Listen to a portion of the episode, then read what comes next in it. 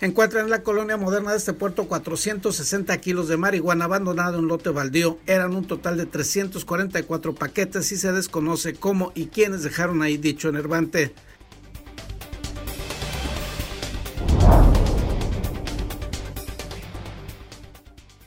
La Confederación Nacional de Cámaras de Comercio respalda la propuesta de que el impuesto al valor agregado y el impuesto sobre la renta sean más bajos en la frontera norte en forma general y no solo en beneficio de unos cuantos contribuyentes.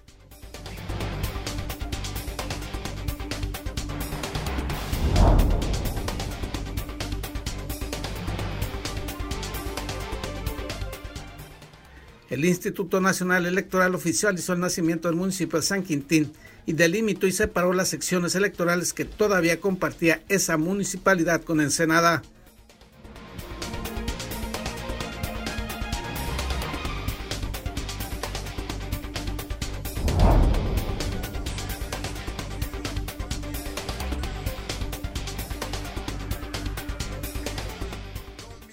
Tendremos las imágenes de la ceremonia del grito de independencia encabezada la noche de ayer por el alcalde Armando Ayala Robles.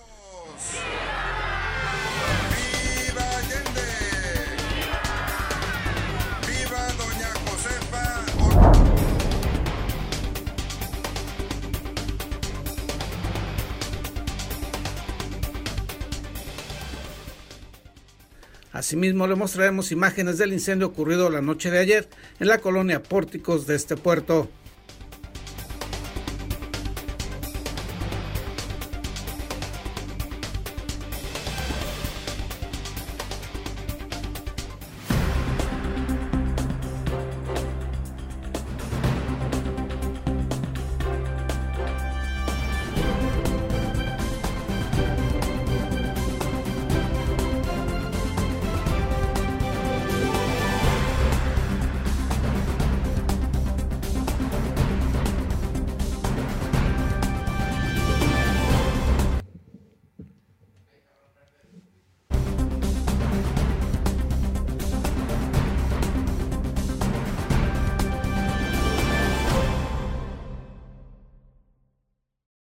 Bienvenidos a Zona Periodística de este jueves 16 de septiembre de 2021. Este noticiario es una coproducción del periódico El Vigía, Canal 66 de Mexicali y en La Mira TV, la plataforma digital de Ensenada. Y encontraron abandonados 347 paquetes de marihuana en la colonia moderna. Se desconoce cómo, quiénes y por qué dejaron ahí dicho enervante. Una cantidad superior a los 300 paquetes con marihuana fue encontrado el martes en supuesto abandono a un costado de conocido plantel universitario privado de la colonia Ampliación Moderna.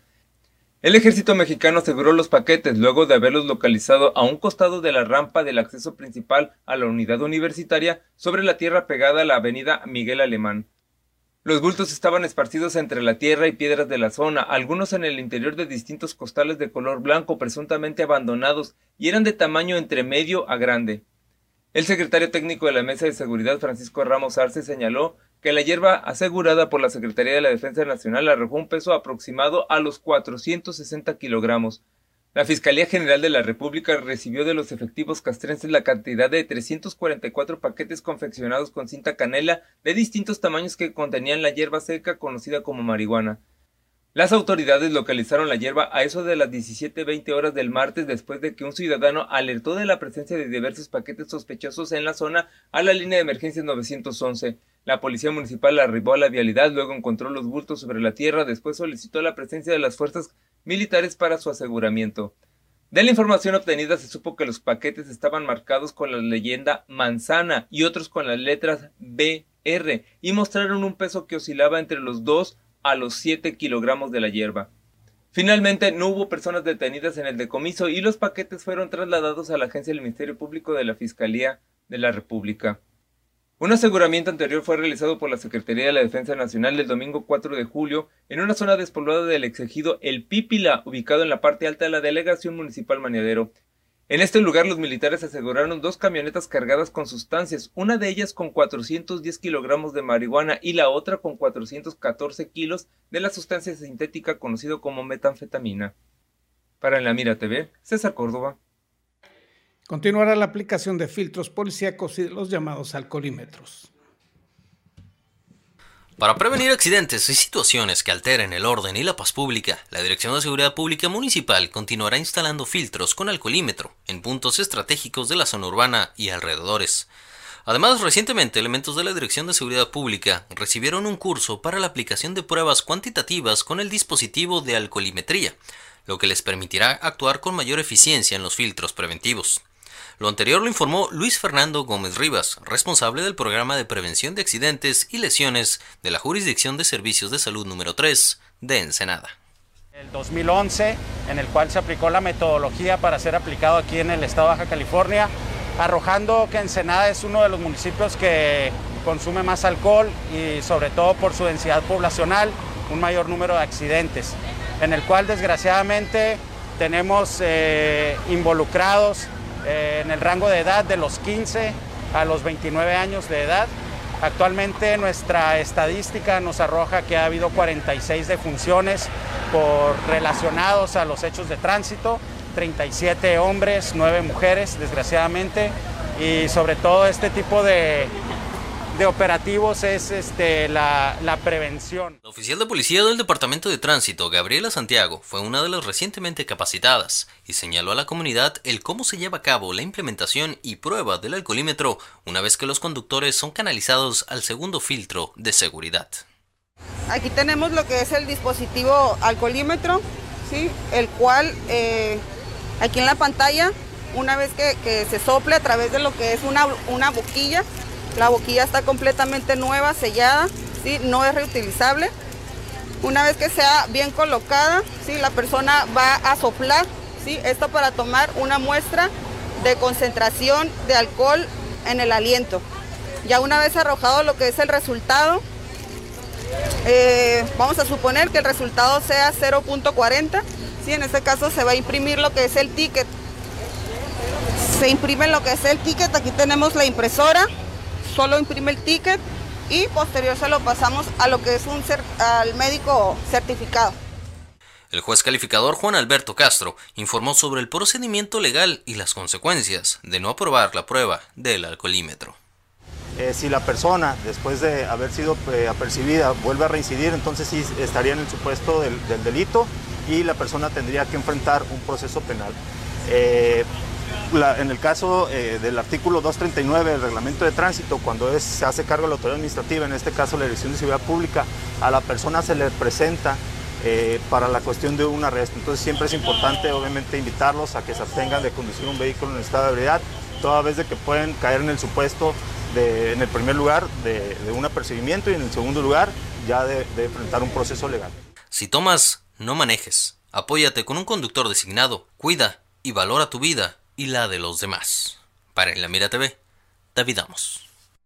Y en la capital del estado se registró un aparatoso choque cuando el conductor del vehículo se quedó dormido. Aparatoso choque se registra la mañana de este miércoles sobre el Boulevard Río Nuevo entre la Fiscalía y el Asta Bandera ubicado en el bosque de la ciudad, dejando como resultados cuantiosos daños materiales tanto en infraestructura urbana como en los daños del vehículo. Transcurrían las 9 de la mañana cuando se reportó al 911 un accidente vehicular sobre Boulevard Río Nuevo, en donde afortunadamente nadie resultó lesionado. Según las declaraciones que otorgó el chofer del Jeep Cherokee modelo 2003 a los elementos de la Policía y Tránsito Municipal, el cansancio y el sueño lo vencieron cuando provocó que imprimiera velocidad a su auto y posteriormente provino el impacto. Informó para Noticieros Contacto en la Cámara Cristian Ibarra, Edgar Ponce de la información. Y aseguran los organizadores de la carrera Baja 400 que se vigilará que los competidores en esta, esta competencia fuera de camino no cometan imprudencias al volante. Después de varias imprudencias por parte de corredores y staff de equipos que participaron en la pasada edición de la Baja 500 de Score International, que pusieron en riesgo la vida de civiles y espectadores, Juan Tintos Funke, director de dicha empresa, señaló que se continúa con la implementación de normativas y aparatos de transmisión para mantener las carreras fuera de camino monitoreadas y seguras, tanto para competidores como para la población en general. Vamos a tener dos checkpoints, puntos de revisión. Vamos a tener 13 zonas de velocidad controlada. Esto es una medida que hemos implementado para bajar la incidencia de, de accidentes o potencial en donde el equipo que llega a esa zona tiene que respetar el límite de velocidad y esto en coordinación con las autoridades municipales, federales y estatales. Eh, no nos pueden mentir porque todo está monitoreado en nuestro centro de mando por un transmisor que traen eh, todo a moto y todo vehículo, en donde vamos monitoreando el paso de la carrera, todo queda grabado y ahí que si dice no, yo no le, yo no, yo no excedí el límite, aquí está, tiene la prueba, no, yo no tomé este atajo por acá, ahí quedas grabado sobre los incidentes que involucraron a corredores como Luke y Andy McMillan, donde el primero terminó siendo descalificado por atentar contra la integridad de espectadores en el ejido Piedras Gordas, y el segundo solamente penalizado por poner en riesgo a un carro de tráfico normal en la carretera, quien cerró en el segundo sitio. Juan Tinto señaló que se continuarán con las acciones para que este tipo de imprudencias no vuelvan a ocurrir. Pues que quedó, que quedó descalificado y que le dolió mucho más a sus patrocinadores porque nosotros somos muy estrictos en ese sentido. Y aquí es curioso, ¿eh? porque independientemente del transmisor y el monitoreo y todo lo que llevamos, eh, no me van a creer, pero está dándose la carrera y un equipo, como dicen popularmente los muchachos, ya le va poniendo dedo al otro. Porque todos traen cámaras GoPro y está diciendo, mira, me rebasó y mira, aquí parece que se pasó el límite, o mira, este, hizo esto, o hizo aquello, o el PIT no lo hizo en el área este, que, está legalmente así en el reglamento y todo. Entonces, es, se ha creado una cultura, afortunadamente, de seguridad. Cuestionado sobre los costos de realizar una baja 400 y el monto de los pagos a los ejidatarios que sufren los estragos de que los automóviles atraviesen sus tierras, el director de Score International dijo desconocer dicha información. Para En la Mira TV, David Amos. Y David Amos nos tiene más información sobre el acontecer policíaco local. Un hombre fue trasladado en ambulancia la tarde de ayer desde el Valle de Guadalupe a un hospital de este puerto, luego de haber resultado herido en un ataque perpetrado por personas dotadas al parecer con armas de fuego. El informe de la Policía Municipal mostró que el herido llegó por sus propios medios al puesto de socorros Ruta del Vino de la Delegación Municipal Francisco Zarco, para pedir auxilio. Con el fin de mantener el orden, durante la segunda edición de la carrera fuera de camino Baja 400, personal de la Dirección de Seguridad Pública Municipal implementará un operativo en el que participarán 40 agentes. El comandante de tránsito municipal, Pedro Antonio Lemus Camacho, lo refirió con motivo de la competencia que inició ayer 14 de septiembre y concluirá el próximo viernes 17 de septiembre. Y ya el, día fuerte que es el, el viernes, ¿no? El viernes ya va a estar cerrado completamente. Hay que, les escuchamos a la, sociedad, les explicamos que si no tienen ningún motivo por qué pasar por el libramiento, no lo hagan porque pues va a estar este tipo de eventos, ¿no? Y van a, pues va a estar obstruido completamente el tráfico. Personal de la Dirección de Seguridad Pública Municipal, adscritos a la Policía Ecológica, infraccionó en distintas zonas de la ciudad a quienes de manera deliberada contaban con tiraderos de aguas negras hacia la vía pública, derivado de diversos reportes ciudadanos. El encargado de la Policía Ecológica, Osvaldo Portillo Sánchez, dio a conocer que a través de la unidad se atendieron distintos reportes en la zona centro, Colonia Lomas de Valle Verde y Colonia Popular 1989, con motivo de aguas residuales, ocasionando daños al medio ambiente. Elementos de la Dirección de Seguridad Pública Municipal aprendieron a Eric N., de 31 años de edad, derivado de un reporte vía C4 en la colonia San Borja residencial, por el probable delito de allanamiento de morada. Siendo las 0.38 horas del día 13 de septiembre, oficiales al encontrarse sobre recorrido preventivo recibieron un reporte a través de C4 que en la calle Juan Rulfo se encontraba un masculino quien se había brincado la barda de la privada Misión San Diego. Para En la Mira TV, David Amos. Le presentamos el caso de un anciano y jubilado que fue despojado de 300 mil pesos mediante el llamado robo de identidad. Que fue un, fue un robo eh, interno. Coludido. Sí, sí, sí. Estuvo de acuerdo el cuate que estaba afuera con el cuate que estaba adentro. No hay otra. ¿Por qué? Porque se fueron a hacer las compras de volada a los mercados. En dos días se gastaron los 240 mil pesos sacando refrigeradores, sacando esto, sacando... Un adulto mayor que vive de su pensión fue víctima de robo de identidad de una institución bancaria de Mexicali, en donde le sustrajeron casi 300 mil pesos en diferentes compras y transferencias bancarias. 200, eran 300. Entonces yo fui a retirar El día, el día, los días primero, el día 3 por ahí. Pero fui al banco que está por la Lázaro Cárdenas, no, la López Mateos. Y no, ya no había dinero. Y me dicen, ah, qué como es medio conocido el señor, pues ahí yo soy cliente, ¿no? Sí, sí, sí. Eh, hay que investigar esto. Pues ya sacaron las cuentas. Yo tengo tres cuentas de ahorro y las tres se la bailaron. Eh, me sacaron el, el, el, NIP y todo, y todo me lo barrieron. Se llevaron todo el dinero. El esfuerzo del ahorro monetario de don Carlos Velarde era para hacerle mejoras a su vivienda, mantener activa la cuenta de ahorro para sus nietos y, por supuesto, comprar su despensa. Y estoy esperando, pero ya han pasado, ya van para siete meses. no, hay nada y, el banco no, no se hace responsable. El banco no ha, no ha hecho ninguna investigación. Nada. Se, ha elaborado nada más datos, datos de lo que, lo de lo que yo le llevo. Eso es todo. Informó para Noticieros Contacto en la Cámara Cristian Ibarra, Edgar Ponce de la Información.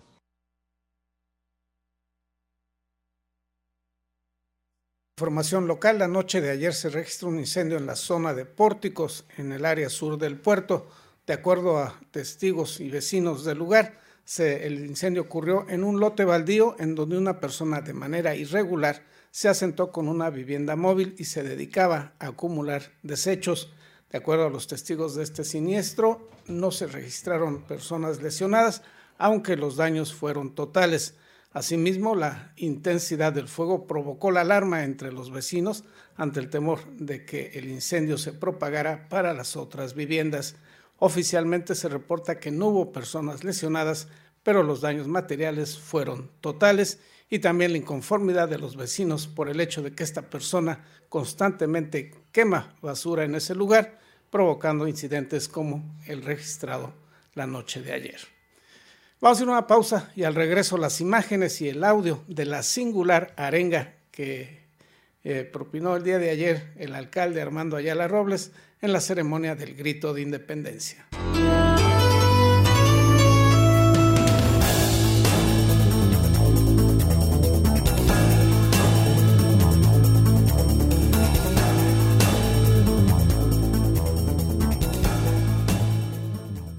En Daymark Clínica de Ojos ofrecemos un servicio integral a cargo de profesionales expertos en la salud visual. Cuidamos la salud de tus ojos con equipo oftalmológico de última generación, cirugías, tomografías, tratamientos y servicios de óptica. Además, contamos con productos de alta calidad y como siempre, un excelente trato. Acuda a cualquiera de nuestras dos sucursales y confía en la salud de tus ojos en nuestros profesionales. Ofrecemos un amplio surtido de lentes con gran variedad de modelos y tamaños para todas las edades. Daymark, una mejor vista para una mejor vida. Conseguiste esa cita o reunión que tanto deseabas y quieres que todo salga perfecto. Sin embargo, suelen ocurrir muchas situaciones bochornosas que puedes evitar con simples soluciones. Una de las peores es ensuciar tu ropa con la comida.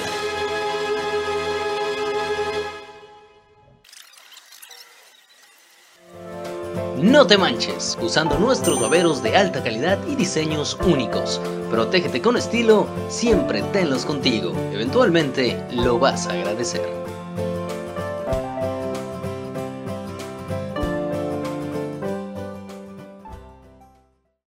Sin rodeos. El COVID existe. El COVID cuesta. El COVID duele. El COVID mata.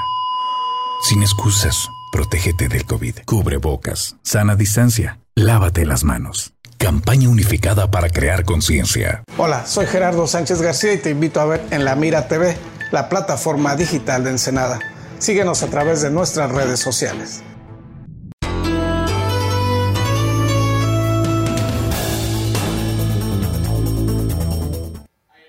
Oficialmente se expidió el acta de nacimiento electoral de San Quintín, que ya es para el Instituto Nacional Electoral un nuevo municipio. El Instituto Nacional Electoral oficializó el nacimiento del municipio de San Quintín y delimitó y separó las secciones electorales que todavía compartían esa municipalidad con Ensenada. Esto debido al acuerdo que se publicó este miércoles 15 de septiembre en el Diario Oficial de la Federación. ¿Qué efectos nos trae? Bueno, que ahora sí electoralmente ya tenemos este, definido los límites territoriales de San Quintín y la demarcación territorial del municipio de Ensenada. Ya quedaron separados. De acuerdo a lo explicado por David Rodríguez García, vocal ejecutivo del 03 Distrito Federal Electoral del INE, este acuerdo y su publicación establece ya la existencia electoral de San Quintín, al actualizarse la cartografía de la distribución de los votantes en la entidad. La aprobó la modificación cartográfica del estado de Baja California con la integración del municipio de, San Quintín. Por lo tanto, hubo una modificación en los límites territorialmente hablando en el caso de los municipios de, Ensenada y San Quintín.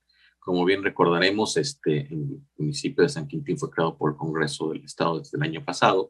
Este, apenas en este año se, se reformó el estatuto territorial del Estado de Baja California y una vez realizado esto, el, Instituto Nacional Electoral a través de la Dirección Ejecutiva del Registro Federal de Electores instrumentó la actualización cartográfica. Ello, agregó, permite separar 22 secciones electorales que compartían en diferentes grados en Senado y San Quintín sin que se afecten las demarcaciones que comprenden el 03 Distrito Federal Electoral el cual abarca la mayor parte de Ensenada y la totalidad de San Quintín, ni tampoco se altera el área geográfica que corresponde al 17 distrito electoral local.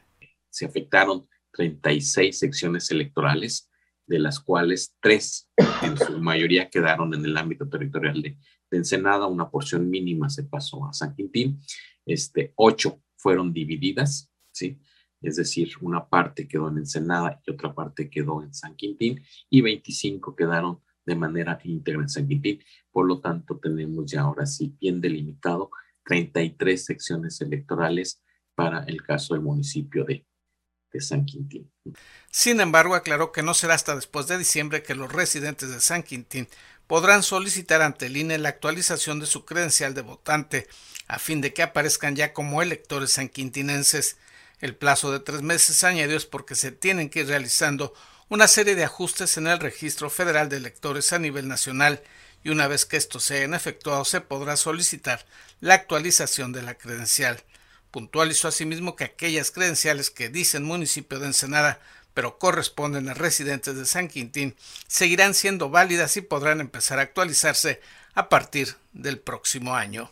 Informó para la Mira TV Gerardo Sánchez García. Empresarios locales se manifestaron a favor de una reducción generalizada del IVA y del ICR y que no solo se beneficia a unos pocos contribuyentes en la frontera norte de México. La Confederación Nacional de Cámaras de Comercio, la CONCANACO, respalda la propuesta de que el impuesto al valor agregado, el IVA y el impuesto sobre la renta ICR sean más bajos en la frontera norte en forma generalizada y no solo para unos cuantos contribuyentes. Jorge Menchaca Sinencio, vicepresidente de la región noroeste de la Concanaco, manifestó lo anterior y afirmó que la nueva directiva del comercio organizado del país está a favor de que se incluya en las leyes fiscales de 2022 un IVA del 8% y un impuesto sobre la renta del 20% en la franja fronteriza norte para todos los contribuyentes. Esta iniciativa es una iniciativa que nace precisamente en Baja California y que la encabeza Mario Escobedo en aquellos tiempos eh, y lo pedimos siempre como una ley, porque no es algo que, puede estar a discusión. Es más, tú recordarás que en el momento de que se genera el decreto de la frontera norte, pues también se genera la ley del incremento de los salarios, del salario al doble en la frontera norte. Eso sí se hizo ley, sin embargo, el tema del IVA y el ISR, pues se quedó como un decreto solamente. Actualmente explicó estos beneficios existen, pero se dan por un decreto presidencial que establece una serie de requisitos y condiciones que la mayoría de los contribuyentes fronterizos no pueden cumplir. Incluirlos en las leyes del IVA y del ICR del siguiente año permitiría mantener niveles de competitividad comercial con los comercios e industrias del sur de los Estados Unidos y reactivar la economía de la frontera norte de México afectada por la pandemia, señaló Menchaca Sinencio. Entonces sería un tema de justicia el que esto suceda, el que se convierta en ley como lo era anteriormente y que se mantenga permanentemente y que no haya cambios, puesto que eh, eh, creo que hay la sensibilidad de lo que hemos expresado permanentemente. La frontera norte tiene una dinámica diferente y la competencia con, eh, real son los Estados Unidos. Agregó que en años pasados la propuesta había sido impulsada por el actual secretario de Economía Sustentable y Turismo Mario Escobedo Cariñán y ahora se retomará el tema para buscar que con el respaldo de los legisladores federales fronterizos y de los diferentes sectores productivos del norte del país pueda establecerse esas prerrogativas fiscales. Por su parte, Martín Muñoz Barba, presidente de la Coparmex Ensenada, indicó que este organismo empresarial se sumará también a este movimiento que busca que el IVA y el ICR sean menores en la frontera norte a fin de mantener los niveles de competitividad fiscal ante los Estados Unidos. Presentar una iniciativa ante nuestros legisladores locales, estatales y que lo suban hacia el federal para que a su vez lo pase a la Cámara de Senadores y lo aprueben se buscará que el mayor número de legisladores y empresarios fronterizos del norte del país puedan sumarse a esta propuesta que redundaría en beneficio de toda la comunidad de esta franja del país, concluyó Martín Barba Muñoz. Informó para la Mira TV Gerardo Sánchez García. El alcalde Armando Ayala Robles encabezó la noche de ayer la ceremonia del grito de independencia y esta fue la singular arenga que emitió el presidente municipal de Ensenada.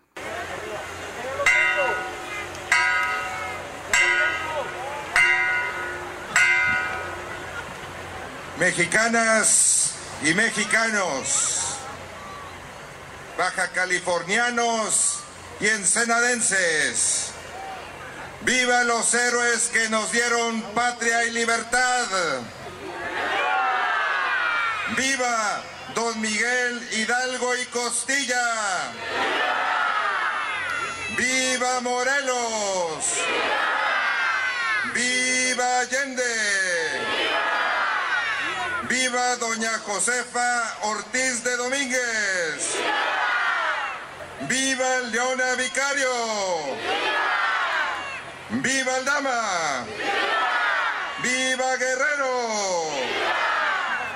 ¡Viva Galeana! ¡Viva el caudillo y patriota Antonio María Melendres! ¡Viva nuestros pueblos originarios! Vivan las familias de las comunidades y colonias populares aquí presentes. Viva el bienestar, la paz y la justicia social. Que viva el mejor gobernador de México, Jaime Bonilla Valdés. Viva la cuarta transformación de la República. ¡Viva el mejor presidente de la historia! ¡Viva! ¡Que viva Andrés Manuel López Obrador! ¡Viva! ¡Que viva la capital espiritual de Baja California! ¡Viva! ¡Que viva Ensenada! ¡Viva! ¡Que viva nuestra historia! ¡Viva! ¡Que viva nuestra gente! ¡Viva! ¡Viva la independencia nacional! ¡Viva México! ¡Viva México! ¡Viva México!